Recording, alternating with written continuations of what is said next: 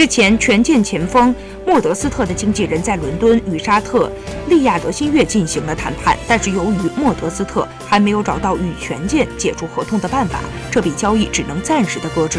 虽然之前有法国媒体报道说莫德斯特已经和权健解约。